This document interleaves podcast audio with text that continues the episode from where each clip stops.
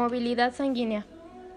Las arterias pulmonares llevan la sangre desoxigenada desde el ventículo derecho a los pulmones, donde el oxígeno ingresa al torrente sanguíneo. Las venas pulmonares llevan la sangre oxigenada a la aurícula izquierda. La aorta, que es la arteria principal, lleva la sangre oxigenada desde el corazón hacia el resto del cuerpo.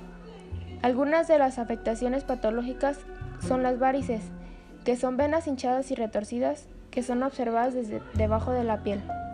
La vasculitis, que es la inflamación de los vasos sanguíneos, entre otras más. Por ello es importante cuidar nuestra salud.